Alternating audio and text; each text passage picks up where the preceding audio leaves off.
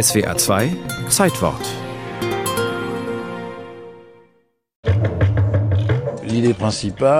Ich wollte Aufnahme bereit machen für das andere, vor allem einen Übergang, ein Initiationsgelände schaffen. Man soll zunächst durch einen Garten gehen und ein Gebäude entdecken, das man von außen praktisch nicht sehen kann.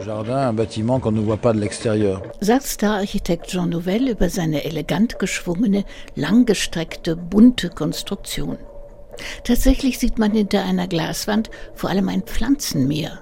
Und das mitten in Paris, neben dem Eiffelturm. Nur 25 Prozent der Gesamtfläche bedecken die vier verschiedenen Teile dieses ungewöhnlichen Museumsbaus. Von denen eines dazu noch ein Fassadengarten von Patrick Blanc vermummt.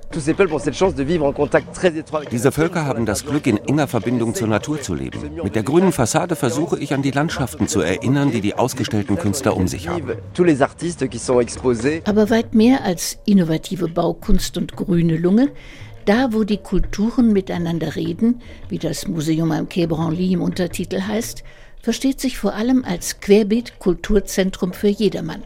Geht es um Zerstörung von Kulturerbe ebenso wie um Blues von Indianern aus North Carolina oder Perlenketten aus Papua-Neuguinea.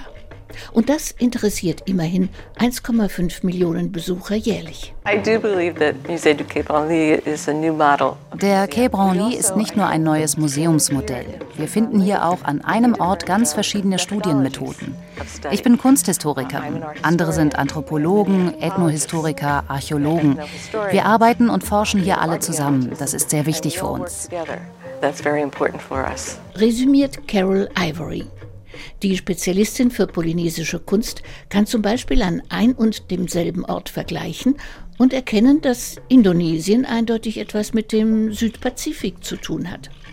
Doch der damalige Staatspräsident Jacques Chirac hatte für das Denkmal seiner Amtszeit bei der Einweihungsfeier am 20. Juni 2006 einen noch höheren Anspruch. Das Museum am Quai Branly zeigt andere Arten zu handeln und zu denken, andere Beziehungen zwischen den Lebewesen, andere Weltanschauungen. Dadurch proklamiert es, dass kein Volk, keine Nation, keine Zivilisation das gesamte Menschsein ausloten oder zusammenfassen kann. Eine der meistbesuchten Ausstellungen im Quai Branly handelte zum Beispiel von Tätowierung. Dazu der erste Museumsdirektor Stéphane Martin. Euh, da war sowohl von traditionellen Tätowierungen die Rede als auch von der Pariser Fashion Week und warum so viele Mannequins heute irgendwo ein Tattoo haben. Tätowiermeister aus aller Welt bedankten sich, endlich als Künstler anerkannt zu werden.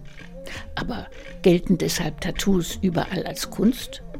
Und ist es vertretbar, in einem noch so spektakulären Pariser Museum mehr oder weniger gestohlene Objekte anderer Kulturen zu zeigen? Sie gehören keinem Museum, sondern dem französischen Staat, laut Stéphane Martin. Das müsse die Politik regeln. Ich bin persönlich davon überzeugt, dass wir uns im besonderen Fall Afrikas am Wiederaufbau eines Kulturerbes beteiligen müssen, das gewaltsam verstreut wurde. 26 während der französischen Kolonisierung in Afrika aus Benin entwendete Werke wurden im November 2021 feierlich nach Dahomey zurückgegeben. Im Vorjahr war Emmanuel Casareru aus Neukaledonien zum Direktor des jetzt Musée du Quai Branly Jacques Chirac heißenden Museums ernannt worden. Zwei wichtige Schritte, denn es ist höchste Zeit, dass die außereuropäischen Kulturen in Paris auch von einem außereuropäischen Direktor repräsentiert werden und ihr fast vollständig geraubtes Kulturgut zurückbekommen.